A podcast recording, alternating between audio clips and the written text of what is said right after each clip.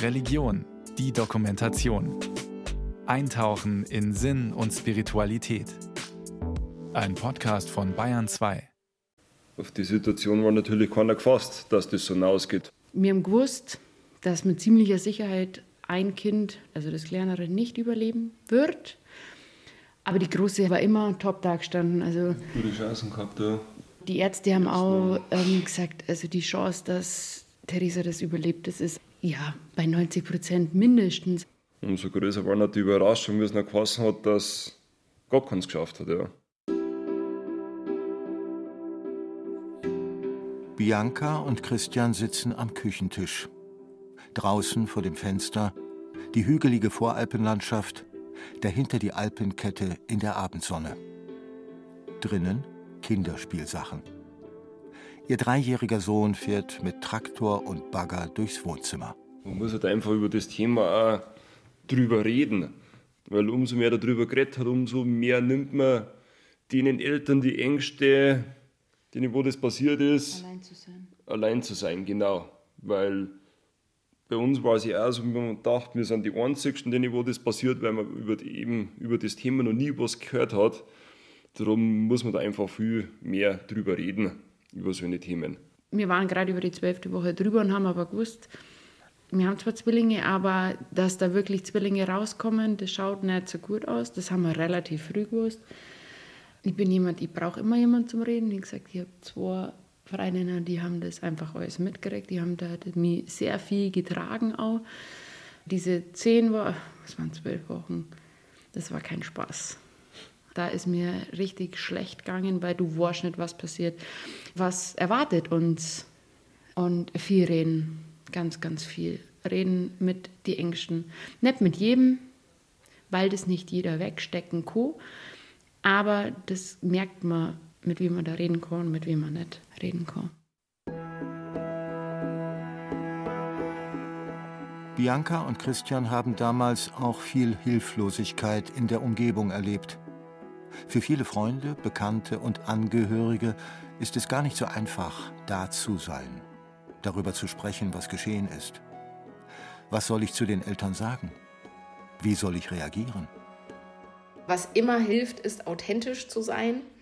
Also das zu sagen, wie man das selber gerade erlebt und nicht das Gefühl zu haben, man muss jetzt irgendetwas besonders Tröstliches oder besonders Hilfreiches sagen, weil das ganz individuell ist, was Eltern als tröstlich und hilfreich erleben. Und es ist auch in Ordnung, in so einer Situation zu sagen, ich weiß jetzt gerade nicht, was ich sagen soll.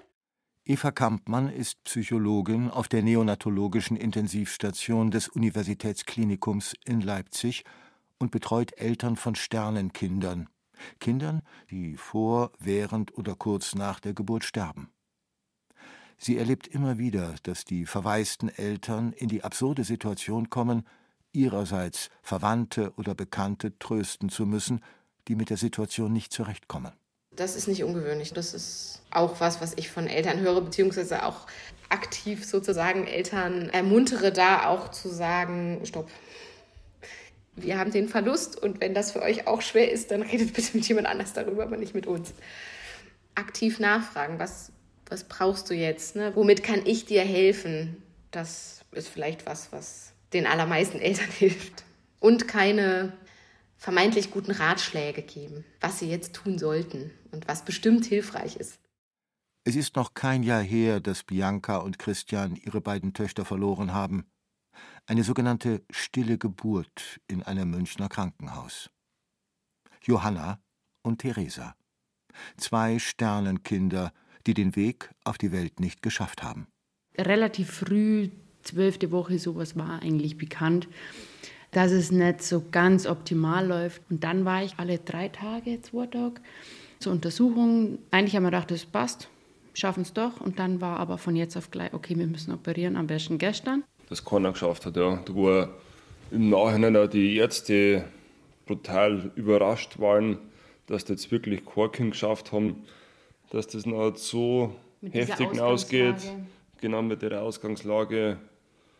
Also das war halt schon im ersten Moment eine heftige Nummer, ja. Nach der Geburt habe ich sie gesehen, habe sie nach der Ausschabung gesehen Wir haben sie auch so lange sehen dürfen. Also die haben gesagt, wenn ich in der Nacht das Bedürfnis habe, ich will die Kinder sehen, sie mir sollen Bescheid geben, sie bringen uns die. Ich glaube, wir hätten sie sogar über Nacht auf dem Zimmer lassen haben können.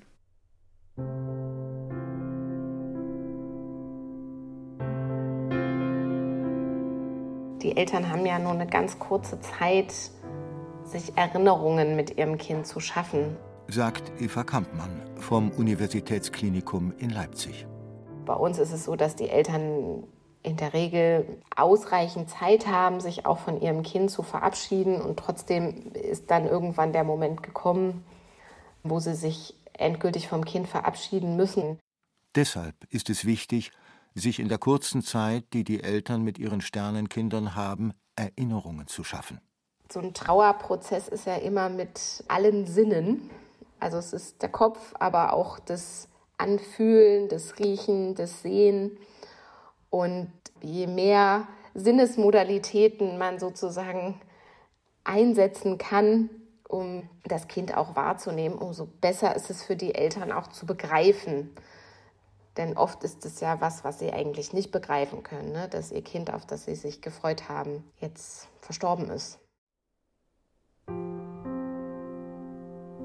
Bianca und Christian haben sich dafür entschieden, ein Angebot anzunehmen, das zunächst vielleicht ungewöhnlich klingt. Sie haben von ihren beiden Töchtern Fotos machen lassen. Meine beste Freundin hat es damals für mich angeleitet und hat gesagt, Bianca, mach das einfach. Sie macht das jetzt für mich. Ich habe zu Lisa gesagt, ich weiß nicht, ich glaube, man braucht das nicht, weil, ach, 24. Woche, das ist ja noch nicht so weit, das ist ja noch nichts. Und doch, ja, es ist schon. Wir waren am Anfang sowieso mit der Situation eigentlich verständlicherweise ein bisschen überfordert. Dann war halt im ersten Moment, ja, hm. Du warst was, gar nicht begeistert. Ja, nein, natürlich überhaupt nicht. Aber im Nachhinein war das natürlich klar, dass wir das machen. Dass wir nachher da eine Erinnerung haben an die ja. zwei kleinen Mädels. Ja. Sternenkinder im Bild festhalten. Das ist ein kostenloses Angebot der Stiftung Dein Sternenkind. Initiiert hatte das 2013 der inzwischen verstorbene Fotograf und Filmemacher Kai Gebel. Heute ist Oliver Wendland Leiter der Stiftung.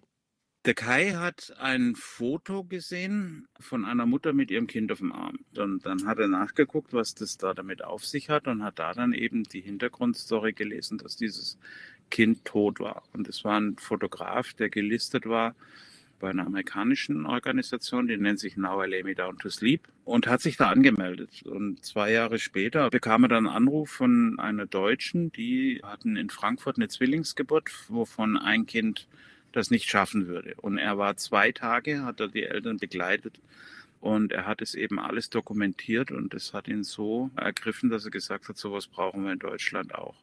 Derzeit arbeiten etwa 700 ehrenamtliche Fotografinnen und Fotografen für Dein Sternenkind, auch Oliver Wendland. Sie sind rund um die Uhr abrufbereit, um Sternenkinder in Deutschland, Österreich, der deutschsprachigen Schweiz und in Südtirol zu fotografieren. Wir hatten 2016 330 Einsätze im ganzen Jahr und jetzt sind es 4200 und nie weniger wie 330 pro Monat. Die Zahlen sind in den letzten Jahren, da haben die sich verzwölffacht. Nicht, weil mehr Kinder sterben, sondern einfach, weil man uns ein bisschen besser kennt.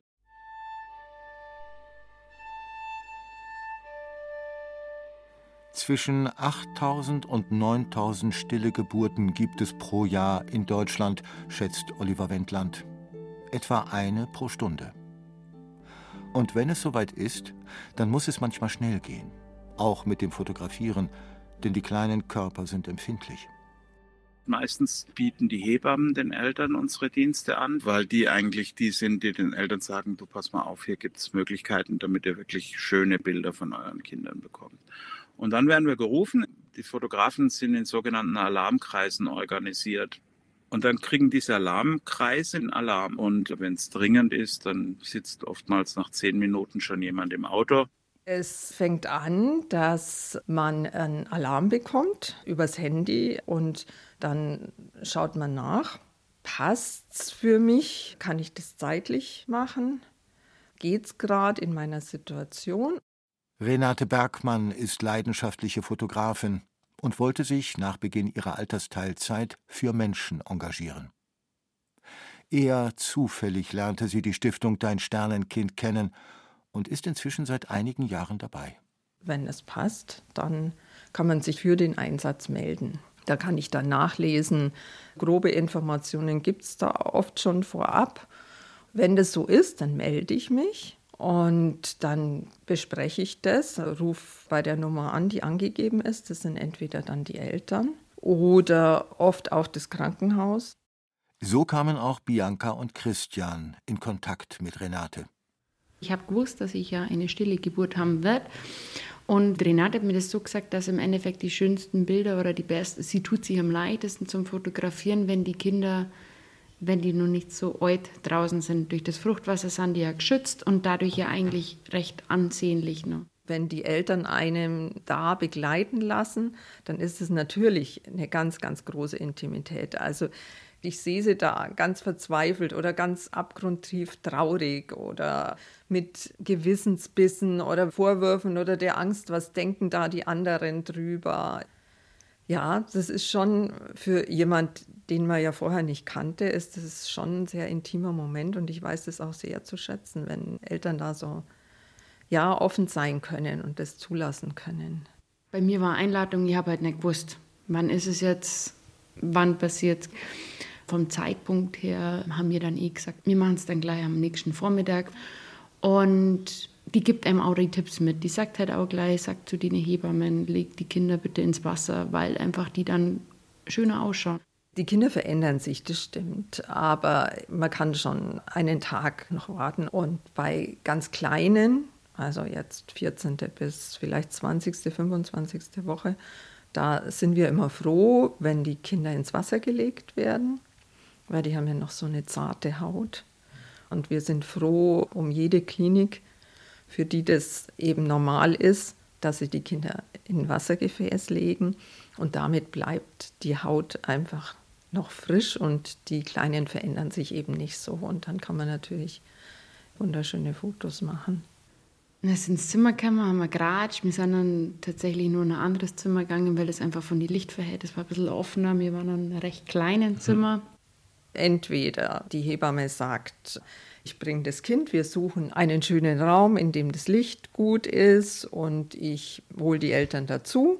Oder es heißt, die Eltern sind auf einer anderen Station, dann fahren wir eben zusammen hoch und nehmen das Kind mit, eben natürlich abgedeckt und gehen zu den Eltern oder manchmal, wenn eben keine Zeit ist, dann komme ich eben selber mit dem Kind. Und dann fängt man einfach erstmal an, so ein bisschen Kontakt miteinander zu kriegen, sodass die Eltern mal kurz ein bisschen erzählen können.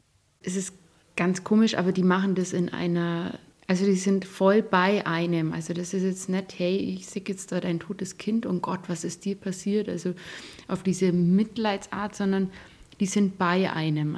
Das fand ich so schön.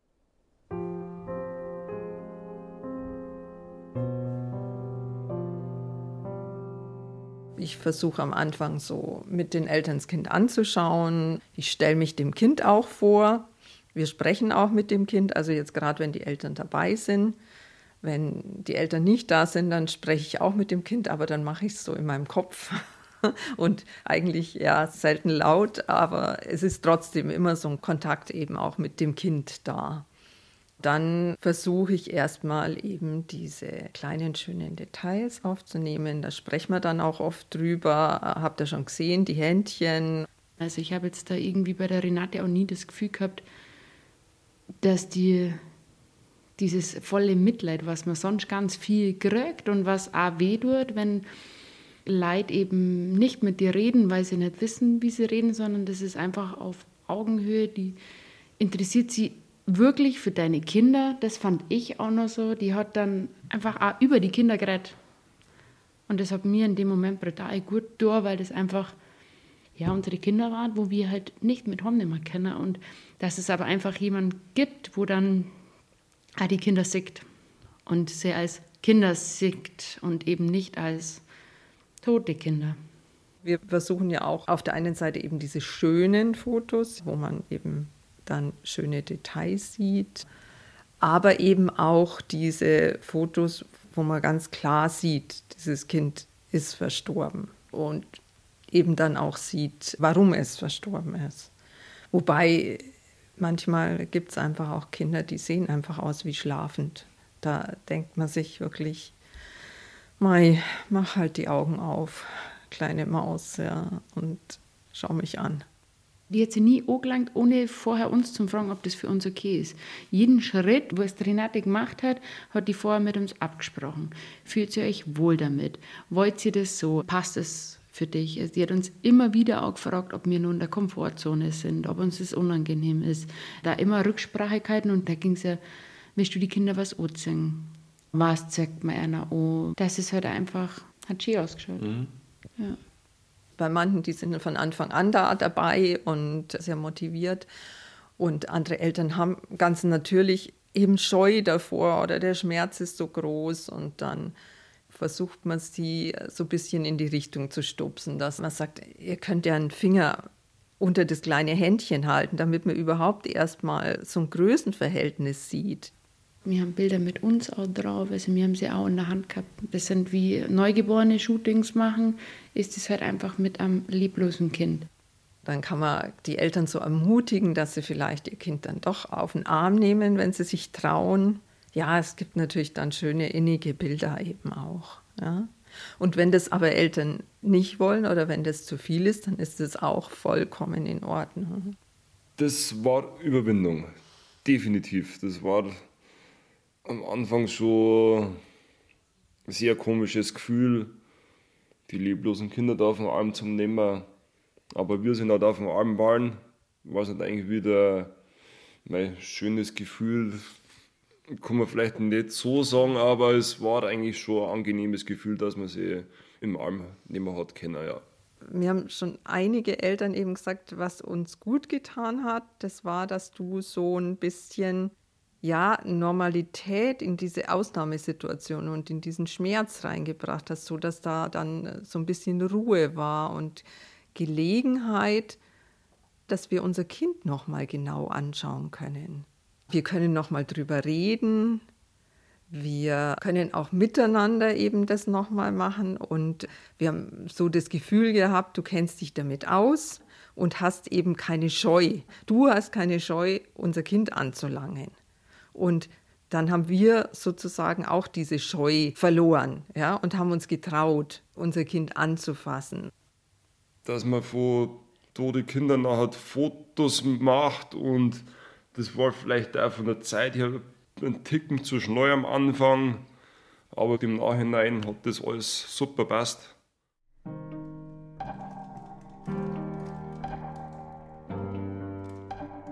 So entstehen berührende und wunderschöne Babyfotos der Sternenkinder, meist in Schwarz-Weiß, mit Eltern und Geschwistern oder auch alleine. Wenn die Aufnahmen gemacht sind, fährt Renate Bergmann nach Hause und bearbeitet die Bilder. Anschließend bekommen die Eltern die Fotos digital und in Abzügen zugeschickt. Man muss fotografieren können und man muss seine Technik beherrschen, weil ich kann nichts wiederholen. Diese Gelegenheit gibt es nur einmal. Für die Stiftung, die 2017 mit dem Deutschen Engagementpreis ausgezeichnet wurde, sind nicht ausschließlich Berufsfotografen tätig, erzählt Stiftungsleiter Oliver Wendland. Doch wer als Sternenkindfotograf mitarbeiten möchte, durchläuft einen Auswahlprozess, muss fachliche, künstlerische und emotionale Fähigkeiten nachweisen. Wir haben auch Fotografen, die feststellen, ich kann das nicht. Kein Einsatz ist wie der andere. Ich bin auch heute noch nicht aufgeregt oder nervös, aber gespannt, bevor ich die Tür aufmache, was mich da erwartet, weil wir wissen es einfach nicht. Eltern, die wissen, dass ihr Kind im Mutterleib sterben wird, die sind oft sehr orientiert, rational, vorbereitet, wissen, was sie wollen. Eltern, die ihr Kind unter der Geburt verlieren, die sind komplett nicht auf dieser Welt in dem Moment.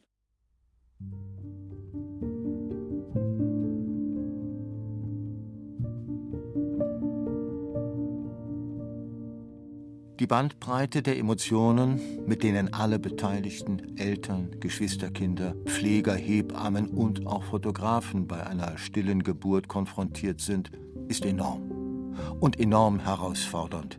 Für alle. Man darf mitfühlen, aber nicht mitleiden, weil sonst macht es einen selber kaputt, das ist ganz klar. Viele Fotografen haben Rituale entwickelt, die sie nach dem Einsatz für sich selber einfach machen. Ich persönlich gehe nach dem Einsatz mit meiner Frau essen oder spazieren und rede mit ihr manchmal über den Einsatz, manchmal auch nicht. Einfach um ein bisschen Abstand zu kriegen. Bei Workshops und im geschlossenen Forum der Stiftung werden die Fotografen fortgebildet und auf die nicht immer einfache Arbeit vorbereitet. Wir haben Puppen machen lassen. Unsere Mila die ist eine Puppe in der 36. Woche. Die ist lebensecht, die hat Flecken, die hat eingeblutete Fingernägel, die hat Hautablösungen und diese Puppe ist eben dafür da, um den Fotografen auch zu zeigen, dass die Kinder nicht immer so schön sind. Und das haben wir runter bis zur 14. Woche. Wichtig ist für Oliver Wendland, dass das Angebot absolut gratis ist. Dass die Fotografen und alle in der Stiftung ehrenamtlich arbeiten. Wie hilfreich solche Bilder sein können, bekommt die Psychologin Eva Kampmann vom Universitätsklinikum in Leipzig fast täglich in ihrem Berufsalltag mit. Die Sternenkinder, die haben die Zeit im Bauch, die unterschiedlich lang ist, die sie schon mit ihren Eltern haben, aber die haben ja dann keine Lebenszeit mehr mit ihren Eltern. Und trotzdem sind sie ja da und Teil der Familien. Und da ist es einfach sehr schön und sehr hilfreich, wenn man was in der Hand hat, dass das Kind da war. Von den Eltern weiß ich, dass das auch oft so ist, dass die sich so einen kleinen Ort einrichten, der diesem Kind gewidmet ist. Ja, dass die sich da wie so einen kleinen Erinnerungsort, ne, so ein Regal oder auch eine Kiste manchmal oder so. Und da sind diese Bilder einfach ganz wertvoll. Auch das Fotoshooting selbst kann den Angehörigen helfen, den Trauerprozess besser zu bewältigen das Wahrnehmen des Kindes mit allen Sinnen eben auch damit es anzufassen, ist was, was ganz hilfreich ist für den Trauerprozess, aber eben auch nicht für jeden. Es gibt auch Familien, die sagen, ja, wir wollen die Bilder, aber wir wollen nicht dabei sein, wenn die Bilder gemacht werden und wir wissen auch noch nicht, ob wir die Bilder anschauen werden. Und auch für die ist es hilfreich, wenn Sie diese Fotos haben. Denn wenn Sie irgendwann so weit sind, dass Sie sagen, jetzt wollen wir die Bilder doch anschauen, dann haben Sie die Bilder.